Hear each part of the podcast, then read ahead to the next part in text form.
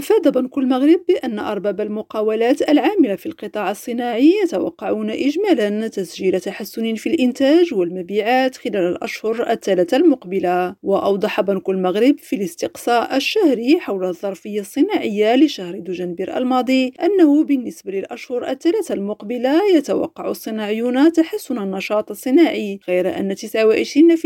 من الشركات تحدثت عن شكوك بشأن التطور المستقبلي للإنتاج و 24% بشأن المبيعات حسناء العقاني ريم راديو الدار البيضاء